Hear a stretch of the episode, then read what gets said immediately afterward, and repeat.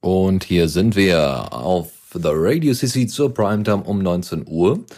Heute gibt es eine besondere Ausgabe, weil ich habe mich das erste Mal gewagt, äh, ein direktes Interview zu machen. Heißt, Leute direkt zu treffen über einen längeren Zeitraum hinweg. Ich hatte sowas mal schon gemacht bei äh, dem werten Herrn Neumann, Stefan Neumann. Ich weiß es nicht mehr. Auf jeden Fall bei den Piraten zum Beispiel. Äh, Musik braucht keine Gamer. Ungefähr vor einem Jahr, anderthalb Jahren war das eine Aktion. Ähm, da äh, gab es dann ein direktes Interview mit, äh, mit äh, dem Veranstalter. Äh, er selber kam irgendwie aus Neues. Könnt ihr euch gerne alles äh, unter rack.theradiocc euch nochmal anhören. Da gibt's das nämlich nochmal alles. Ansonsten, ähm, ja, wie gesagt, ich habe äh, mich mit äh, zwei werten Damen von Greenpeace unterhalten. Und zwar ist es einmal Xenia, die selber in Bochum ist, aber sie wird sich gleich nochmal selber vorstellen, und Anouk, die selber Aktivistin ist. Weitere Details gibt's gleich. Ansonsten ähm, schon mal als quasi Vorschau und äh, als so Nach Nachbericht, was ich so erfahren habe über die beiden ähm, oder überhaupt über die Arbeit von Greenpeace. Das war äh, hat Spaß gemacht grundsätzlich. Das Interview hat sehr viel Spaß gemacht. Äh, falls die beiden jetzt gerade zuhören, ähm, ja gerne wieder. Und die äh, ja natürlich ist es immer so ein bisschen problematisch. Wo trifft man sich, wenn man Webradio macht? Wo trifft man sich da zur Aufnahme? Ja, also ja, ist immer schwierig. Ja? Also ich habe halt kein Studio, dass ich mal hier eben umbuxieren kann und sagen kann, kommt doch mal alle hier rein und dann machen wir jetzt mal hier in super Audioqualität und mit super mega tollen, mega super Mikros machen wir jetzt eine super mega tolle Sendung. Äh, und ein wunderbares Interview, was soundtechnisch komplett glatt läuft. Ich habe halt nur mein kleines Mikro, was ich halt mal mitnehmen kann für so Exkurse wie diesen jetzt auch. Und so waren wir ähm, waren wir an der RUB und also an der Ruhr-Universität in Bochum. Und äh, naja, also soundtechnisch, ich hoffe, ihr könnt es verschmerzen. Also liebe Audiophile, lasst euch lieber von den Leuten, die sich das anhören kann, äh, können, äh, lasst euch das dann erzählen. Ansonsten hört einfach mal rein, man gewöhnt sich relativ schnell dran. Ähm, Ansonsten hoffe ich äh, natürlich, dass euch das äh, Interview und die Inhalte, die da mit rübergebracht werden, was Greenpeace jetzt im Detail macht, wie sie organisiert sind, ähm, ja, und wie man auch so als äh, selber als Aktivist, ähm, was, was man so alles durchmachen muss. Da gibt's dann gleich äh, ein bisschen was zu hören. Äh, ja, ansonsten kann ich mich nur noch mal bei den beiden bedanken und überhaupt äh, bei Greenpeace Bochum, weil da habe ich noch weitere Leute kennengelernt, die sehr, sehr nett sind, äh, die das Ganze mit arrangiert haben und äh, ja, deswegen denke ich mal, werd, werdet ihr in Zukunft vielleicht auch noch mal ein bisschen mehr dazu hören. Gerade in Bochum, ne, Industriestandort, da gibt's viel zu tun. Ähm, ja, ansonsten, wenn ihr Fragen habt oder sowas, und so, es gibt natürlich noch Shownotes und so weiter ähm, nach der Sendung, so nach und nach. Ähm, wenn ihr noch Fragen habt oder so, kann ich die gerne weiterleiten oder beim nächsten Mal einfach ansprechen. Das wird dann wahrscheinlich noch eine Weile dauern, aber äh, ähm, ich nehme solche Sachen gerne auf und kann die dann gerne wiederverwerten äh, bei einem erneuten Treffen. Ja, weil Bochum ist ja jetzt nur ein Katzensprung. So, ansonsten, äh, wie gesagt, viel Spaß. Die beiden stellen sich jetzt erstmal vor. Und ähm, ja, wie gesagt, wenn ihr sonst irgendwelche Vorschläge habt für zukünftige Interviews, wenn ihr sonst irgendwelche Anregungen habt oder natürlich Kritik, obwohl ich, glaube ich, eine sehr lange Liste an Kritiken von mir selbst schon aufgelistet habe. Also wenn ihr irgendwas habt, was euch äh, eingefallen ist als äh, neue Idee, als Frage oder sonst irgendwas, schickt es an mich, äh, dennis at theradio.cc per Mail oder Diaspora, da findet ihr mich auch und kennt ihr alles. Ansonsten bin ich auch die ganze Zeit im Chat und lese immer mal wieder mit, um äh, dementsprechend vielleicht am Ende der ganzen Aufnahme ähm, noch mal ein bisschen expliziter etwas zu sagen. Gut, dann wünsche ich euch noch einen schönen Abend und viel Spaß bei dem aufgenommenen Greenpeace-Interview. Ich bin Anouk. Ich studiere Geowissenschaften im sechsten Semester.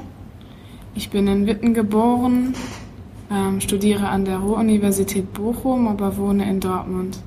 Also ganz Ruhrgebiet. ja, ich bin Xenia. Ich bin äh, 20, studiere jetzt seit einem Jahr in Dortmund Wissenschaftsjournalismus, wohne in Bochum und bin hier bei Greenpeace. Ihr wechselt eigentlich den Standort, ja? also der eine wohnt in Dortmund, der andere. Genau. Wunderbar. ähm, als allererstes, was, ähm, was ist so eure, überhaupt eure Verbindung zu Greenpeace jetzt explizit? Also was, was seid ihr von Definition an in Greenpeace? Ich bin äh, vor allem Aktivist. Das heißt, ich gehe raus auf Aktion. Bin nicht so der Plenumstyp, komme aber auch oft, wenn es denn nötig ist, ins Plenum, wenn man mich darum bittet. Ähm, oder auf nationalweite Treffen von Greenpeace bin ich auch oft auch als Helfer tätig. Also ich bin lieber aktiv als der Diskutant, der dann genau. mit ins Plenum geht, okay. Ja. Ja. bei mir ist das so, dass ich viel in Bochum in der Ortsgruppe bin. Ähm, bin jede Woche beim Plenum und mache viele Infostände und Aktionen halt in Bochum zu den bundesweiten oder teilweise auch EU- oder weltweiten Kampagnen, aber nicht wie Anouk mit viel Action und auf Türme klettern und Bootsfahren. Ich weiß nicht, inwieweit du das machst. Ähm, sondern bisher waren halt alle Sachen, die ich gemacht habe, legal. Und äh, ja, bin halt in Bochum so Presseansprechpartnerin. Mhm. Wie seid ihr beide zu Greenpeace gekommen? Über Bekannte und mein Idealismus und mein, meine Vorliebe für die Natur. Mhm. Hat sich das dann irgendwie schon, was nicht, in der Grundschule geäußert? Oder? Schon vorher. Ich war immer sehr gerne draußen, habe mich sehr gerne mit Pflanzen beschäftigt, auch ganz alleine. Ich brauchte da keine Gleichaltrigen, die mit mir umhertollen, sondern in der Natur selbst war ich immer sehr glücklich und äh, dann ist der Gedanke mit der Zeit gekommen, dies schützen zu wollen. Wie war das bei dir, Xenia? Ähm, bei mir war es so, dass eine Freundin gesagt hat, hey, wollen wir nicht mal zu Greenpeace? Da war ich noch relativ klein, also ich habe die ganze Greenpeace-Karriere quasi durchlebt. Ich war erst in einer Kindergruppe und dann in einer Jugendgruppe, bin jetzt in der Erwachsenengruppe. Genau, und das war einfach so, dass wir in der Schule eine Projektwoche zum Thema Klimawandel hatten und dann haben wir gedacht, jo, ist eigentlich wichtig, sollten wir was machen. Und dann war ich dabei und es hat Spaß gemacht und ja, ich bin da so reingewachsen. Wie wird man Aktivistin? Erstmal muss man ins Plenum gehen. Das bedeutet? Das bedeutet, man besucht die Ortsgruppe. In jedem größeren Ort gibt es eigentlich eine Greenpeace-Gruppe, die sich, bei uns ist das jetzt so, dass wir uns wöchentlich treffen, äh, wo man hingehen kann. Da ist auch jeder willkommen. Und dann lernt man halt erstmal die anderen Plenumsteilnehmer kennen und so ein bisschen das Gefühl wie sich das bei Greenpeace generell anfühlt und was man da machen kann, bewirken kann. Ja, und wenn man dann über das, die Plenums- und Ortsebene hinaus aktiv sein möchte, kann man sich dafür bewerben. Dann wird man vorgestellt in dem Büro in Hamburg und dann kann man sich ausbilden lassen zum Aktivisten. Man muss einiges lernen, mhm. wie man sich der Polizei gegenüber angemessen verhält, was für Rechte, was für Pflichten man hat im Namen von Greenpeace. Mhm. Genau, und wenn man diese Ausbildung vollendet hat, dann wird man auch angeworben, um auf Aktion zu fahren. Das heißt, ihr müsst so ein Mini-Jura-Studium absolvieren? Ganz klein. Es ist halt natürlich darauf ausgelegt, was bei uns bei den Aktionen der Fall ist. Genau, aber man wird auch gedrillt, man äh, wird in äh, Übungen so ein bisschen darauf vorbereitet, was im Extremfall passieren kann mit einem, wenn die Polizei oder die Security gewalttätig mit einem werden sollte. Für uns ist das ganz wichtig, dass wir als Greenpeaceler gewaltfrei bleiben, egal was passiert. Das ist unser oberstes Gebot bei Greenpeace-Aktionen, Gewaltfreiheit. Ähm, genau, und das muss man erstmal lernen. Jeder Mensch neigt eigentlich dazu, wenn er angegriffen wird, sich verteidigen zu wollen und das halt auch mit Handgreiflichkeiten, aber das geht halt gar nicht. Bei Aktionen bleiben wir gewaltfrei. Also das ist tatsächlich auch ähm, überlebenswichtig, wenn man so möchte. Das ist ganz wichtig. Wir haben ganz viele Juristen auch, die uns verteidigen, falls wir inhaftiert werden sollten oder verhört werden sollten und da halt unseren Anwalt in Anspruch nehmen. Das können wir jederzeit, die sind immer für uns da. Also natürlich sollten wir möglichst legal handeln und keine großen Verbrechen begehen, was wir auch gar nicht wollen. Wir wollen ja nur unsere Meinung äußern. Manchmal gerät man dann natürlich in Konflikte. Das heißt, ähm, so eines der Vorurteile, die mir jetzt so einfallen würden, so, was man so hört, ist halt, ach ja, die machen da hier ihre Demos und die stehen ja im Eisbärenkostüm in der Fußgängerzone. Und äh, genau das Element, genau, also. Was, das bin ich dann, ja. ja. was, was macht ihr dann da? Äh, also warum macht ihr also es, es kommt manchmal auch einem so rüber, ach ja, auch so ein niedlicher Eisbär und wir müssen doch die Eisbären schützen. Ist das, ähm, es ist ja wahrscheinlich nicht gewollt, jetzt unbedingt immer explizit auf die Eisbären hinzuweisen, sondern mhm. grundsätzliches Problem anzusprechen, oder? Ja, genau. Also die Eisbären sind halt nur symbolisch, ist ja klar. Die stehen für was, was schützenswert ist und sind halt ein gutes Symbol für Kinder, für eigentlich alle Menschen, für die Medien weil das so was Greifbares ist, was man sich gut vorstellen kann, was jeder süß findet und irgendwie traurig wäre, wenn Eisbären aussterben würden. Aber generell ist das ja ein viel größeres Problem. Also es geht nicht um die Eisbären, sondern es geht um das ganze Ökosystem zum Beispiel. Warum gerade die Arktis? Also warum legt ihr genau den Schwerpunkt jetzt auf die Arktis? Es gibt ja wahrscheinlich auf der Welt genug Ansatzpunkte, wo man anfangen kann. Ja, es gibt ja auch zum Beispiel im Moment eine äh, Kampagne, zu Regenwäldern in Indonesien. Mhm. Also die ist jetzt noch relativ neu und gestartet gerade erst. Oder zu Bienensterben. Also Greenpeace ist eigentlich weiter gefächert als die Arktis. Die Arktis ist aber im Moment so Schwerpunktthema, weil Ölkonzerne da nach Öl bohren wollen. Gerade wegen dem Klimawandel, weil das Eis immer mehr zurückgeht, ist das Netz natürlich einfacher möglich. Und äh, ja, dann wollen halt viele Leute da nach Öl bohren. Aber wenn da mal was passieren sollte, dann ist das noch schwerwiegender als zum Beispiel im Golf von Mexiko. Ja. Grundsätzlich, du hast auch noch, äh, Xenia, du hast noch bei anderen äh, Aktionen mitgemacht, ähm, unter anderem so ein paar Flashmobs. Ähm, warum ausgerechnet diese Art? Äh, ja, das ja, kann man ja, Aktivismus kann man das wahrscheinlich dann nicht nennen, da würden wahrscheinlich die Aktivisten ja sagen, äh, oder, oder gibt es da gar nicht so großartig. Also klar, nach der Benennung die Differenzierung, aber so in der Art und Weise, wie man auf Themen aufmerksam macht, äh, gibt es ja zwischendurch mal irgendwie äh, besondere Differenzierungsschwierigkeiten. Also als Aktivismus würde ich vor allem den Bereich bezeichnen, wo Banner gehangen werden. Ähm, wir genießen eine Kletterausbildung, wenn wir halt zum Kletterteam gehören wollen. Es gibt aber auch noch das Bootsteam und ähm, Blocker. Und auf Aktionen ist es immer Ziel, eigentlich ein Banner zu hängen. Das heißt, die Kletterer wollen ihre, ihr Banner mit dem, mit dem Logo, mit dem Spruch, der an die Öffentlichkeit gelangen soll, hängen. Und die ganze Gruppe versucht, die halt da nach oben zu bringen, dass das dann auch so geschehen kann. Das ist eigentlich immer Ziel einer Aktion. An einem öffentlichen Platz oder einem Gebäude oder einem Schiff, das halt dafür steht, was wir ansprechen wollen, beziehungsweise worauf wir hinweisen wollen, da das Banner zu hängen und dann Fotos zu machen, damit diese in die Presse gelangen. Und so mit Fotos und Texten in der Presse halt die Öffentlichkeit erreichen und auf das hinweisen, was wir ausdrücken wollen.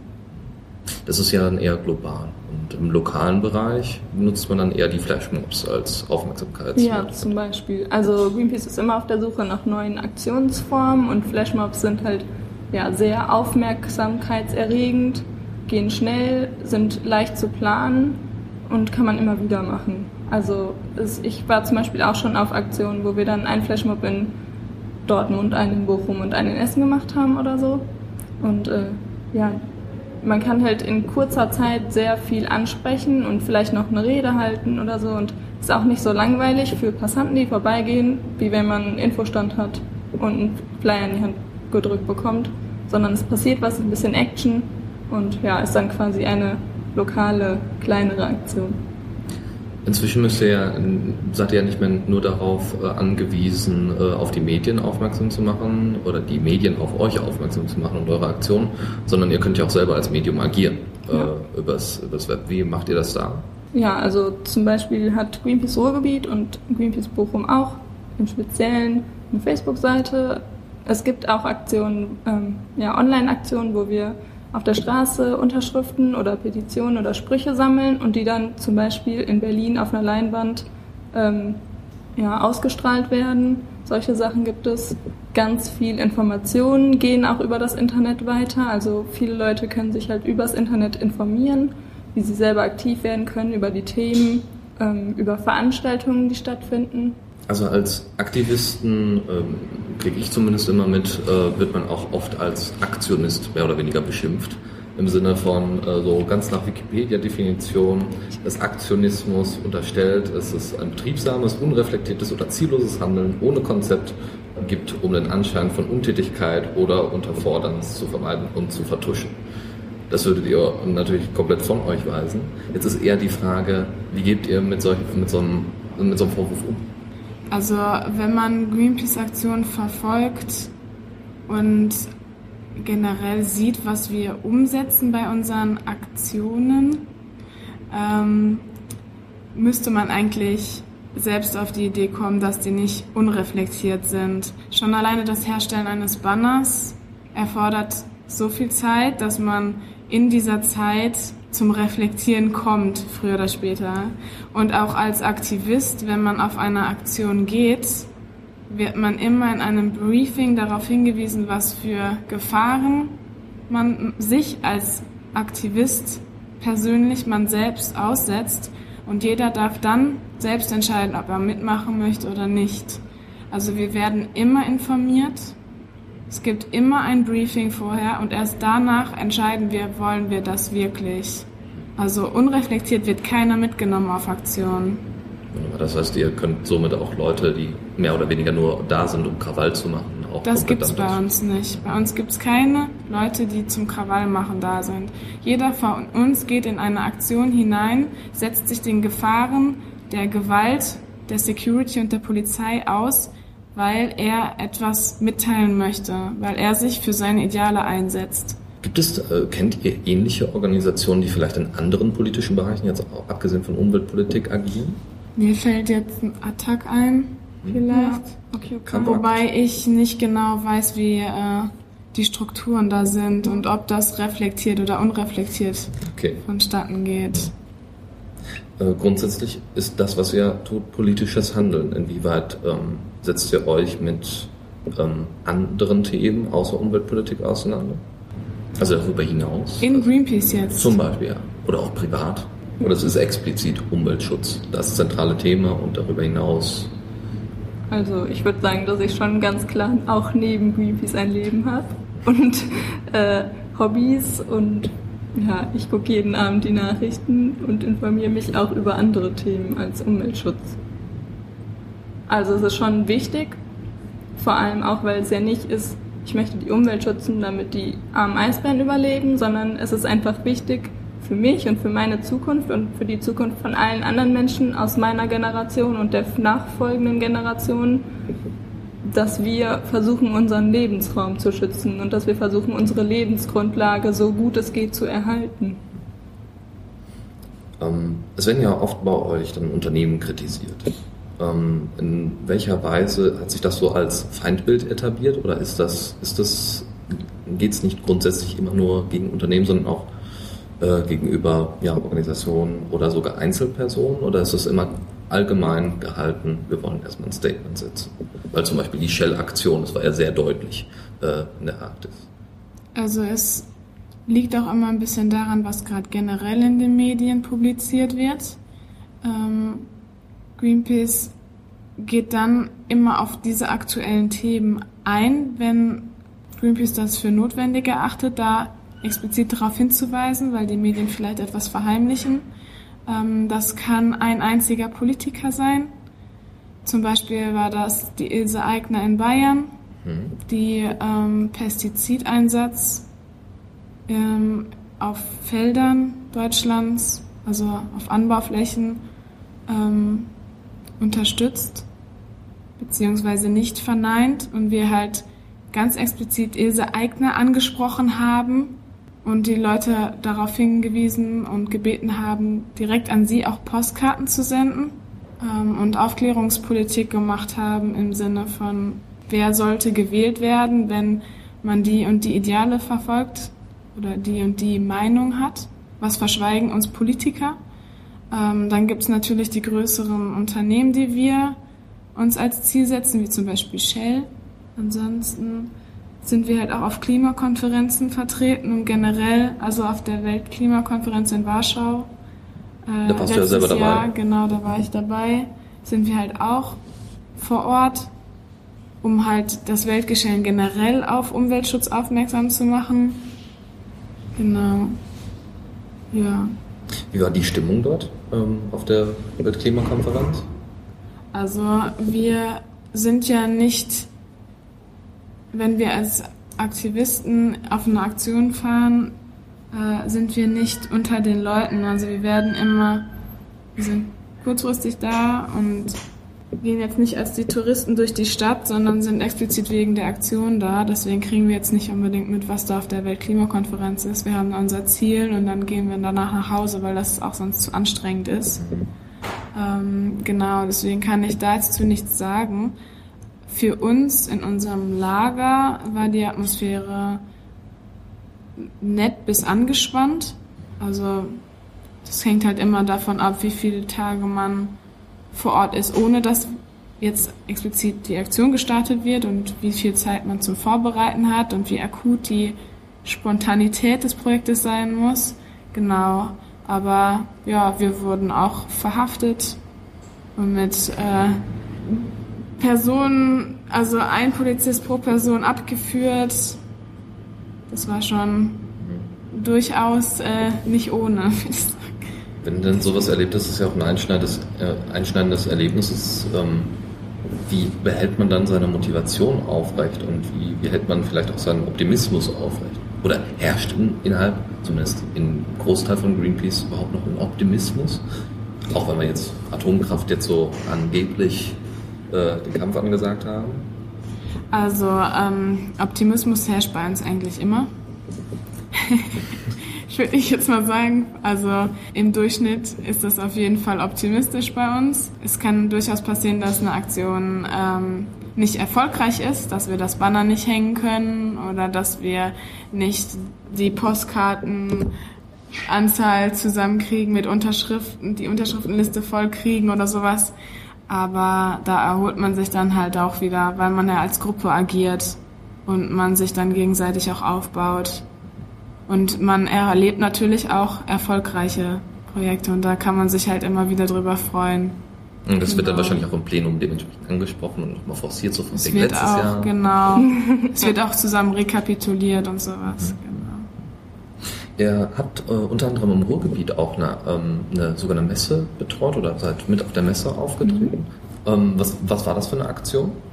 Ähm, das war der Heldenmarkt. Das ist so eine Aktion, auf der es ja, eine Messe, auf der es ähm, zum Beispiel Fairtrade-Kleidung gibt oder ökologisch gehandelte, angebauter Wein und Schokolade und auch Umweltschutzorganisationen, zum Beispiel war auch der BUND da und wir als Greenpeace, wir hatten da einen Stand, haben halt die ganze drei Tage, die die Messe hier in der Jahrhunderthalle war, diesen Stand betreut zum Thema äh, Detox, also zu ähm, Einsatz von Chemikalien in der Kleidungsproduktion. Genau, haben da eine Rallye angeboten für Kinder, damit die so ein bisschen spielerisch an das Thema reingeführt werden können, ähm, haben Unterschriften gesammelt, haben im Anschluss zu der Aktion einen Kleidertausch veranstaltet, also eine Party, bei der jeder seine Sachen, die er nicht mehr trägt, aber die schon seit fünf Jahren oder so im Schrank liegen, mitbringen konnte. Ähm, ja, und die wir dann halt getauscht haben und haben dafür halt ein bisschen Werbung gemacht. Ja, das haben wir ungefähr. Ja.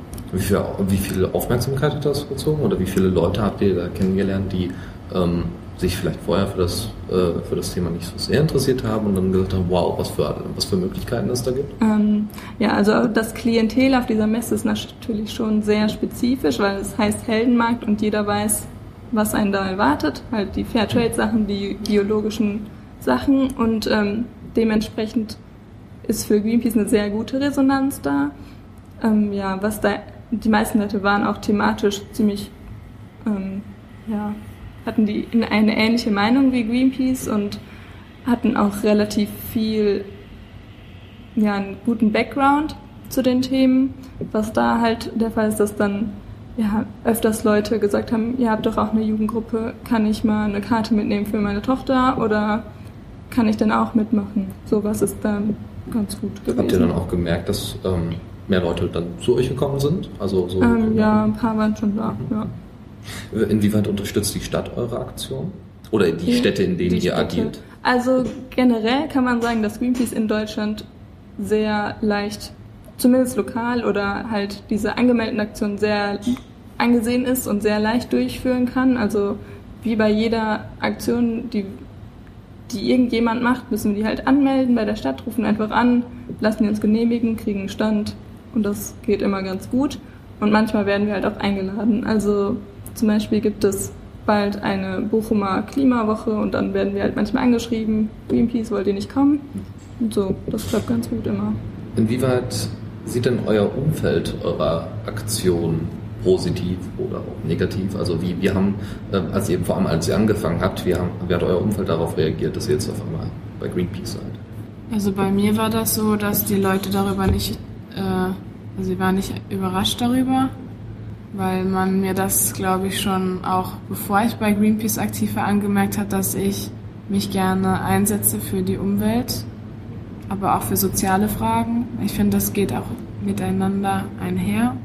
Genau deswegen war das eher so ein zusätzliches Engagement von mir, wo ich jetzt aber mit der Zeit auch reingewachsen bin und gerne dabei bin und bleibe, weil Greenpeace eine tolle, gut durchorganisierte Organisation ist, wo man sich gut aufgehoben fühlt. Auch bei Ge- Aktionen, die gefährlicher oder schmerzhafter sein können, kommt man wieder. Okay. Ja, also bei mir ist es auch eigentlich eine ziemlich positive Resonanz gewesen. Also klar gibt es manchmal so Witze, äh, so ein bisschen Öko-Müsli-Witze, aber die sind halt eher nicht ernst gemeint und ähm, ja, eigentlich finden es die meisten Menschen, die ich bisher getroffen habe oder auch in meiner Familie, finden es gut, dass ich was mache und finden ja die Themen gut. Ja, lieber bei Greenpeace als bei Antifa wahrscheinlich. ne? Ja, das kann sein. Ähm, Also ich habe schon mal tatsächlich von einem älteren Herrn gehört, dass wir uns eher Green War nennen sollten als Greenpeace, weil wir halt bei- gerade bei den Aktionen halt auch nicht ganz gewaltfrei, ganz gewaltfreie Konfrontation über uns ergehen lassen müssen und also immer so ein bisschen halt die Polizei herausfordern. Aber dadurch erregen wir halt Aufmerksamkeit. Wir wollen ja niemanden verletzen, sondern eigentlich nur Aufmerksamkeit erregen. Das habe ich ihm dann erklärt und dann hat er es auch verstanden, dass wir nach wie vor Greenpeace sind und nicht Green War, weil wir halt gewaltfrei handeln. Ja. Also gerade die älteren Leute, die das nicht so ganz, nicht ganz aktuell im Geschehen sind, sich nicht ganz vorstellen können, inwiefern wir uns da einsetzen als junge Menschen, die haben vielleicht ein falsches Bild von uns. Ja, wobei das, wenn man auf der Straße so vor Ort ist, nochmal ganz anders ist. Also mir haben öfters gerade ältere Menschen gesagt, ist ja toll, dass du sowas machst als junges Mädchen und das ist auch ganz wichtig und waren immer sehr begeistert.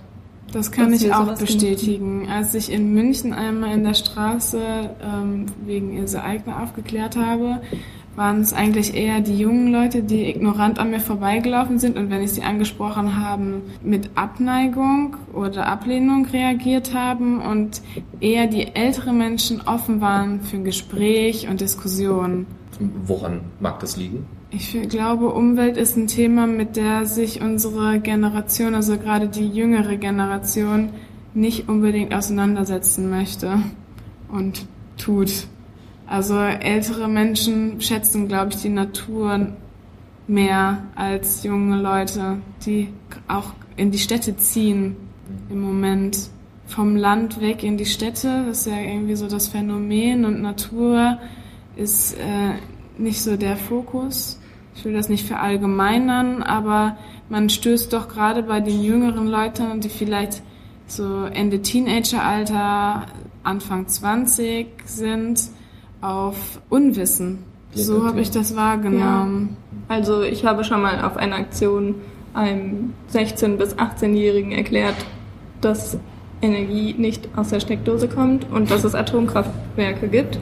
Und das hat mich schon ein bisschen schockiert, aber generell habe ich das nicht so stark wahrgenommen. Also oft stößt man schon eher auf Lob als auf Kritik. Das stimmt. Lob ist wesentlich häufiger als Ja. Kritik. Baut einem natürlich auch wieder Ja. auf und gibt dann wieder Optimismus, ist klar. ähm, wie kann man denn diese Bildungslücke am besten schließen? Ja, ich finde, man fängt am besten, gerade wenn es um unsere Generation geht, im eigenen Freundeskreis an. Ganz klar, objektiv darüber zu berichten, was man erfährt und ähm, was gerade in der Welt passiert. Da fungiert für mich Greenpeace auch als Aufklärungsmaschine für mich selbst. Also durch, mein, durch meine Aktivität bei Greenpeace bin ich halt permanent informiert über das, was gerade umweltpolitisch am wichtigsten ist. Und durch das aktive Mitarbeiten geht das halt auch mehr in den Kopf, als wenn ich das jetzt in den Nachrichten sehen würde. Ich reflektiere das halt viel mehr, als wenn ich das jetzt in, einem, in einer Broschüre lese oder so, weil ich ja aktiv bin. Genau, und meine Motivation, mein, meine Euphorie und meine Begeisterung teile ich gerne mit Freunden, Bekannten und halt auch Fremden auf der Straße, wenn es zu einem Gespräch kommt. Ich versuche dann immer objektiv zu bleiben. Gerade weil du dich ja dann auch in Gefahren stürzt, um solches Wissen oder zumindest die Aufmerksamkeit darauf zu rücken. Ähm, inwieweit reagieren deine Eltern auf solche Aktionen, wenn du dann weg bist für ein, zwei Wochen? Also meiner Mutter erzähle ich nicht unbedingt, was ich mache. Mhm. Ich glaube, das würde der gar nicht gut tun, wenn die das wüsste, was da passiert. Ähm, sie sieht ja, dass ich wiederkomme. ähm, Das ist ein Argument. ich fühle mich insofern sicher und also sicher genug, dass ich weiß, dass ich zurückkommen werde, dass ich da kein, kein schlechtes Gewissen habe, meiner Mutter nicht unbedingt alles zu erzählen. Sie fragt auch nicht unbedingt nach, vielleicht auch, weil sie weiß, dass das nicht unbedingt förderlich ist, wenn ich ihr das erzähle. Ich bin alt genug, ich entscheide selbst, was ich mit meinem Leben mache und wenn ich ihr erkläre, wie wichtig mir Greenpeace ist und sie merkt, was mich da treibt, welche Energie mich da treibt und mit welcher Begeisterung ich auch wiederkomme, wenn ich wiederkomme, dann ähm, akzeptiert sie das und unterstützt sie das auch. Ja, Auch wenn sie jetzt nicht alle Details weiß. genau. Okay. Es ist natürlich schon ein ziemlich hohes Risiko, dass man, was man so auf sich lädt oder was man äh, quasi ja, auf, äh, auf sich nimmt. Ähm, inwieweit du jetzt als regionale, eher regional orientierte, äh, wie viel Risiko würdest du denn auf dich nehmen für solche Aktionen? Also das höchste der Gefühle, was ich bisher gemacht habe, war fotografieren, wie Leute Sticker auf eine Tankstelle geklebt haben. Und äh, da wurden wir dann sogar von der Polizei angehalten und mussten unsere Ausweise zeigen. Ähm, ich weiß nicht, ob das das höchste der Gefühle ist, aber im Moment kann ich mir nicht vorstellen, viel mehr zu machen. Also kann sein, dass ich auch irgendwann diese Ausbildung machen möchte und dass ich irgendwann auch auf mh, größere Aktionen gehen möchte, aber im Moment kann ich mir das nicht vorstellen.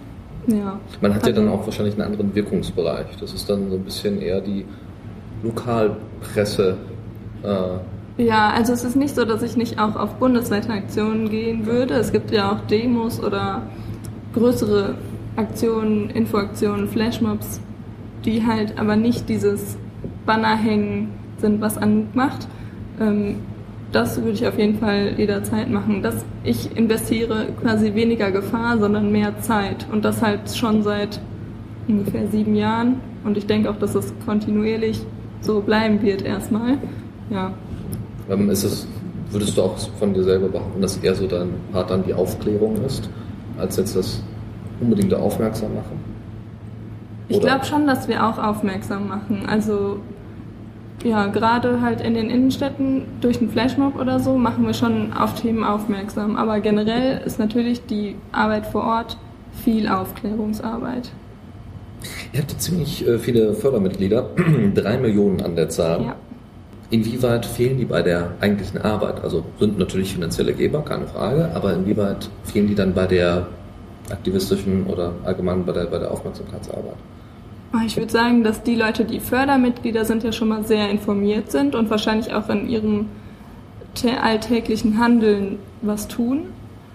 Und äh, ja, es muss jeder selbst für sich entscheiden, ob er Fördermitglied oder Aktivist oder hauptamtlich in Hamburg bei Greenpeace arbeiten möchte oder jede Woche das Plenum besuchen möchte oder vielleicht sogar alles zusammen. Und das muss dann halt jeder selbst entscheiden. Ich weiß nicht, ob die fehlen. Man kann ja auch niemanden zwingen. So nee, wollen wir auch nicht. Klar. Also man muss ganz klar sagen, jedes einzelne Fördermitglied spüren wir bei Greenpeace. Gerade auf den Aktionen spüren wir das, weil wir Ausrüstung benötigen bei der Aktion, damit wir sicher in diese Aktion gehen können. Alleine ein ähm, wärmeisolierter Anzug, den wir zum Teil also pro Person tragen, kostet um die 1000 bis 2000 Euro. Also da gibt's ganz verschiedenes Equipment. Wir haben Boote. Alleine aus einer Spende haben wir ein Schiff finanzieren können, die Beluga mit der wir auch ähm, auf den Flüssen Deutschlands unterwegs waren. Ähm, das habe ich letztes Jahr im Sommer gemacht. Da haben wir zum Thema Spessartwälder, Buchenwälder eine Kampagne gehabt und sind mit dem Schiff an verschiedene Orte gefahren, haben angelegt und dann dort auch mit dem Schiff als Ausstellungsstätte und Besuchung, also dass man da wirklich als Besucher auch aufs Schiff durfte, als Museum sozusagen, haben wir das genutzt und äh, aufmerksam gemacht. Und jede kleine Spende, auch die Broschüren, die hergestellt werden, die wir raussenden, die Flyer, die Banner, all das muss bezahlt werden. Und ohne die Fördermitglieder könnten wir das gar nicht. Also fehlen würde ich nicht sagen. Sie sind total präsent. Wir freuen uns, wir freuen uns natürlich über jeden Aktivisten und äh, jeden Plenumsteilnehmer. Aber wir verübeln es niemandem, wenn man keine Zeit hat, sondern sich beteiligt in Form von Geld. Das, da sind wir super dankbar für. Aber man kann ja auch wahrscheinlich davon sprechen, dass es so eine Art äh, gurrele Aktion ist, wenn man äh, die Leute so ein bisschen erst informiert und dann quasi die Fördermitglieder dementsprechend das an ihre Verwandten und ihre Umgebung weitertragen. Dass so die Themen auf andere Art und Weise, weil ihr ja dann die Aufklärungsarbeit leistet, an die an vielleicht noch einen größeren Kreis äh, gebracht werden, die jetzt vielleicht zum Beispiel mit der Presse nicht so viel zu tun haben. Ja, klar, jeder, der Fördermitglied ist, kriegt auch ähm, mehrmals im Jahr Infos zugeschickt und kann die natürlich auch weiterverbreiten. Also jeder, der bei Greenpeace fördert, kriegt halt diese Informationen, kann sich die durchlesen, kann die weitergeben und das ist natürlich auch Aufklärungsarbeit. Das sind Flyer, Broschüren, Hefte, so solche Sachen, die man auch auslegen kann, Postkarten. Genau. Ähm, wir sind ja im Ruhrgebiet und da ist ja wahrscheinlich eher das Problem Industriestandort. Ähm, jetzt gibt es ja auch in Datteln irgendwie ein neues Kohlekraftwerk, hochmodern, wie man äh, sagte. Äh, inwieweit ist, gibt es größere Probleme ähm, in eher bebauten oder sehr stark industriell äh, durchzogenen Gebieten als jetzt, weiß ich nicht, in Niedersachsen oder in Bayern? Also ich habe ja bisher hauptsächlich im Ruhrgebiet Aktionen gemacht und mir sind diese, diese Probleme eigentlich noch nicht so aufgefallen. Ähm, vielleicht ist es, dass es hier weniger diese Na Naturverbundenheit gibt, ähm, aber generell gibt es eigentlich nicht so große Probleme. Also ich finde den Vergleich auch schwierig zu machen, da wir halt tatsächlich als Ortsgruppe hier ansässig sind, in Bochum auch mitten im Ruhrgebiet. Ähm, der Austausch zwischen den Gruppen findet statt auf dem Green Camp, was einmal im Jahr ist. Da treffen sich Mitglieder aus allen Gruppen und da kann das diskutiert werden. Aber dadurch, dass so viel Vernetzung besteht, sind wir eigentlich, würde ich sagen, alle ähnlich in unserem Handeln und Agieren und in der Art und Weise, wie wir auf die Menschen zugehen und was wir erreichen. Die einen Gruppen sind vielleicht besser vertreten.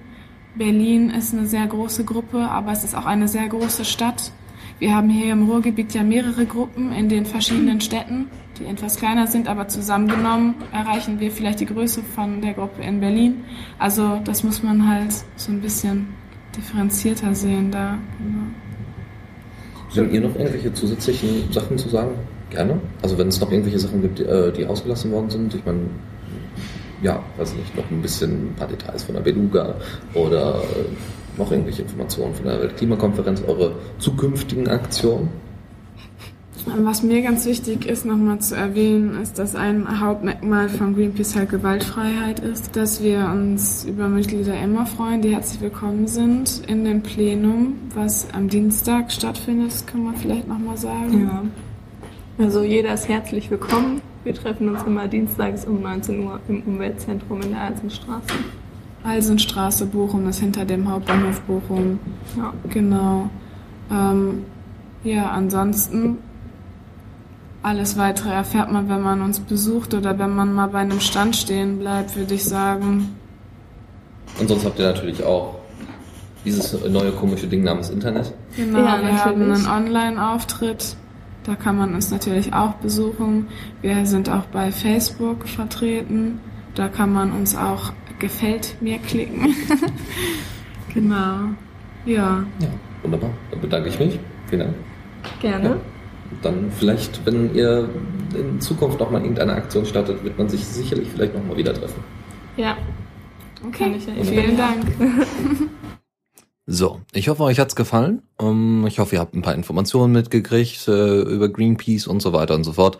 Ähm, und vielleicht hört man äh, von den beiden oder überhaupt von Greenpeace Bochum nochmal in Zukunft noch ein bisschen mehr. Ja, wie gesagt, Kritik, Anmerkungen, Kommentare, sonstiges gerne an mich. Einfach Kommentar at the Radio CC oder Dennis at the Radio CC. Diaspora, kennt ihr alles, wisst ihr alles. Ähm, ja, wer das gleich noch nachhören möchte oder wer noch nicht alles mitbekommen hat, kann das auch gerne tun. Ähm, ich werde das, wie äh, Lukas sie auch gerade schon im Chat ange, ähm, angesprochen hat, es wahrscheinlich einmal kurz durch auf vorne jagen, so dass die Soundqualität noch mal ein bisschen verbessert wird. Und ansonsten würde ich sagen, äh, ja, war's das. Ähm, ja, wie gesagt, wenn ihr Vorschläge habt für ein anderes Interview oder für andere Organisationen, die man mal vielleicht hier im lokalen Bereich einfach mal erfragen kann, dann ähm, gerne, gerne. Und äh, ja, ansonsten wünsche ich euch noch einen schönen Abend und wir hören uns dann spätestens am Dienstag wieder zur Diaspora Night. Am Montag ist wieder die Linux Lounge. Am Mittwoch ist wieder Falltrans Feierabend. Und ähm, ja, ansonsten, wer übrigens den Easy Sunday von heute Morgen nicht mitgehört hat, kann den gerne jetzt nachhören. Ähm, äh, Philipp hat seine erste Sendung auch online gestellt. Gut, wunderbar. Bis zum nächsten Mal und ciao.